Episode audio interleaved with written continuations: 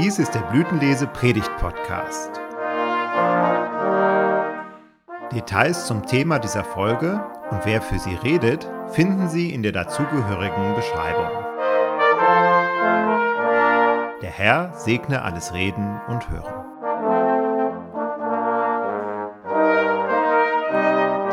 Gnade sei mit euch und Friede von Gott, unserem Vater und dem Herrn Jesus Christus. Gottes Wort zur Predigt steht im Matthäusevangelium in Kapitel 5. Wir haben es als Evangeliumslesung gehört. Nochmal zwei Verse daraus. Ihr seid das Salz der Erde, sagt Jesus Christus, und ihr seid das Licht der Welt. Wir beten, Herr, rede du zu uns durch dein Wort und segne dein Wort an unseren Herzen. Amen. Liebe Blütenlesegemeinde, wir hören zu Beginn Auszüge aus einem Text von Nelson Mandela, den er 1994 in seiner Antrittsrede als Präsident Südafrikas zitiert hat. Unsere tiefe Angst ist nicht, dass wir unzulänglich sind. Unsere tiefste Angst ist, dass wir unermesslich machtvoll sind. Es ist unser Licht, das wir fürchten, nicht unsere Dunkelheit. Wir fragen uns, Wer bin ich denn eigentlich, dass ich leuchtend, hinreißend, begnadet und fantastisch sein darf? Wer bist du denn, es nicht zu sein? Du bist ein Kind Gottes. Wenn du dich klein machst, dienst das der Welt nicht. Es hat nichts mit Erleuchtung zu tun, wenn du schrumpfst, damit andere um dich herum sich nicht verunsichert fühlen. Wir wurden geboren, um die Herrlichkeit Gottes zu verwirklichen, die in uns ist. Sie ist nicht nur in einigen von uns, sie ist in jedem Menschen. Und wenn wir unser eigenes Licht erstrahlen lassen, geben wir unbewusst anderen Menschen die Erlaubnis, dasselbe zu tun. Wenn wir uns von unserer eigenen Angst befreit haben, wird unsere Gegenwart ohne unser Zutun andere befreien. Wie geht es Ihnen, wenn Sie diese Worte hören? Stimmt das so, dass wir eher geneigt sind, uns kleiner zu machen, als wir sind, uns nicht zu viel herauszunehmen, zu viel zuzutrauen? Viele von uns sind sicher so erzogen worden. Ich denke, Jesus sagt in der Bergpredigt in unserem Bildwort vom Salz und Licht etwas ganz Ähnliches wie Mandela hier in dem Zitat einer englischen Schriftstellerin, das er in seiner Antrittsrede zitiert. Denn Christus erinnert uns in unserem Predigtwort aus der Bergpredigt heute, dass wir Licht für die Welt und Salz für die Erde sind. Es ist kein Appell, keine Aufforderung. Hier steht nicht, ihr sollt Salz der Erde und Licht der Welt sein, sondern hier steht, ihr seid. In der Taufe spricht Christus zu jedem Einzelnen, ich bin das Licht der Welt. Wer mir nachfolgt, wird nicht wandeln in der Finsternis, sondern das Licht des Lebens haben zu leuchten von innen heraus und für andere, für die Welt, das ist uns in der Taufe geschenkt. Salz zu sein, also vielleicht unscheinbar, aber deutlich bemerkbar und entscheidend für den Geschmack, das sind wir als Menschen, die an Christus glauben und ihm nachfolgen. Und das gilt zwar für jeden von uns als Einzelnen, aber zugesagt ist es uns in der Gemeinschaft. Ihr seid das Salz der Erde, Ihr seid das Licht der Welt. Unser Glaube ist nicht etwas ganz Individuelles, etwas, das nur uns und Gott etwas angeht, sondern dieser Glaube wirkt sich aus in unserem Leben, im Leben unserer Familien, unserer Dörfer und Städte, unserer Welt, weil wir als Christen in Gemeinschaft Christus nachfolgen. Und darum geht es auch in der Bergpredigt, in Jesu großer programmatischer Rede zu Beginn seines Wirkens, beim Evangelisten Matthäus. So hat er sein Evangelium ja aufgebaut, komponiert, könnte man fast sagen. Und wie das gemeint ist mit dem Licht der Welt und dem Salz der Erde, das hat Jesus gerade vorher in den ersten Versen seiner Rede gesagt.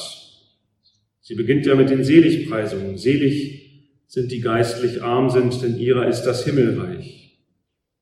Also die, die sich in ihrem Innersten vor Gott als Bettler und Zweifler ansehen, aber gerade deshalb offen sind für die Geschenke Gottes, in der Tiefe ihres Herzens. Und als solche sind sie geistlich gar nicht arm, sondern erhalten das Himmelreich und vermitteln so anderen die Gegenwart Gottes. Und dann geht es weiter, selig sind die Leidtragenden, also die Glaubenden, denen zwar Leid nicht erspart bleibt, die aber in ihrer Gemeinschaft mit Jesus einen Reichtum erfahren, der sich nicht mit Geld bezahlen lässt, nämlich den Trost Gottes selbst, den sie gerne an andere weitergeben.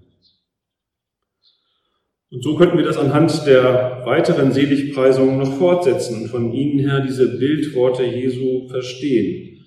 So als geistlich Arme, als Leidtragende, sanftmütige, barmherzige, als solche sind wir, die im Glauben und Vertrauen auf Jesus Christus leben, wie Licht und Salz für die Welt. Aber sind wir so? Oder gab es dieses, diese Glaubenden vielleicht nur damals in der ersten Zeit des Glaubens? Oder sind das nur die besonderen Menschen, die es in manchen Zeiten gibt, so wie Nelson Mandela oder die Widerstandskämpfer des 20. Juli 1944, an die wir gerade in der vergangenen Woche ja auch wieder gedacht haben, von denen viele ihre Motivation und ihren Mut ja auch im Glauben an Jesus Christus gefunden haben. Das hört sich alles gut an, wunderbar, aber ist es so? Oder ist das alles nur eine Utopie, eine Zukunftshoffnung, die mit unserem Alltag als Christen, gerade in unserer modernen Welt, wenig zu tun hat? Es wäre ja wundervoll, wenn wir das Dunkel in der Welt und unserem Leben überwinden könnten. Das Machtgehabe, die Eitelkeiten, die Ängste und die Bequemlichkeiten. Wie befreiend wäre es für uns und die Welt, wenn die lichtvolle Energie, die uns im Glauben geschenkt ist, von innen nach außen fließen und alles hell erleuchten würde. Und auch wenn wir das oft kaum glauben können und wenig zu erleben scheinen, sie tut es. Diese Energie, dieses Licht und hat es immer wieder getan. 1990 oder 94 in Südafrika, am 20. Juli 1944 und auch an vielen unscheinbaren Orten, an denen Menschen sich für andere einsetzen, ihnen im Sinne Gottes begegnen, ihr Leben hell machen als Salz der Erde und Licht der Welt. Es ist ja richtig, wir erleben uns oft anders, sind häufig in unserem Alltagstrott gefangen, unsere Sorgen und Nöte, unsere Verpflichtungen bestimmen unser Leben. Aber Jesu Worte wollen uns ins Leben zurückrufen, in das Wagnisleben, in das pralle Leben, das Christusgemäße Leben. Martin Luther hat es so formuliert, Salz der Erde ist Gottes Wort, es beißt, um zu reinigen, es straft, um zu heilen, es schilt, um zu retten, es tötet, um lebendig zu machen. Wer anders lehrt, der plappert seine Schmeichelreden daher, aber nicht das Evangelium. Luther meint, das Evangelium ist ein wirkmächtiges Wort, die frohe Botschaft, an der sich die Geister scheiden. Wenn wir also an einen Gott der Liebe glauben, können wir keine Kriege führen oder unterstützen. Können wir Menschen, die trauern, nicht allein lassen. Dann kann es uns nicht egal sein, was unser Nächster neben uns oder unser Nächster am anderen Ende der Welt erlebt und erleidet. Unser Glaube wirkt sich aus in unserem Leben. Es ist kein Hobby, das wir für uns selbst pflegen zur Erbauung oder zum Zeitvertreib. Und wir werden heute wieder ermutigt, es zu wagen, mit ganzem Herzen und in vollem Vertrauen auf Gott zu leben. Gott hat jeden von uns mit einem reichen Schatz beschenkt. Gaben, die wir in uns tragen. Gaben, die der Gesellschaft dienen und für die Gemeinschaft nützlich sind. Und für jeden von uns ist es wichtig, gebraucht zu werden und einen Platz zu haben. Deshalb dürfen wir unsere Talente entdecken und fördern und sollen nicht den Glauben an uns und unsere Stärken verlieren. Wir haben Talente, mit denen wir Salz der Erde und Licht der Welt sein können.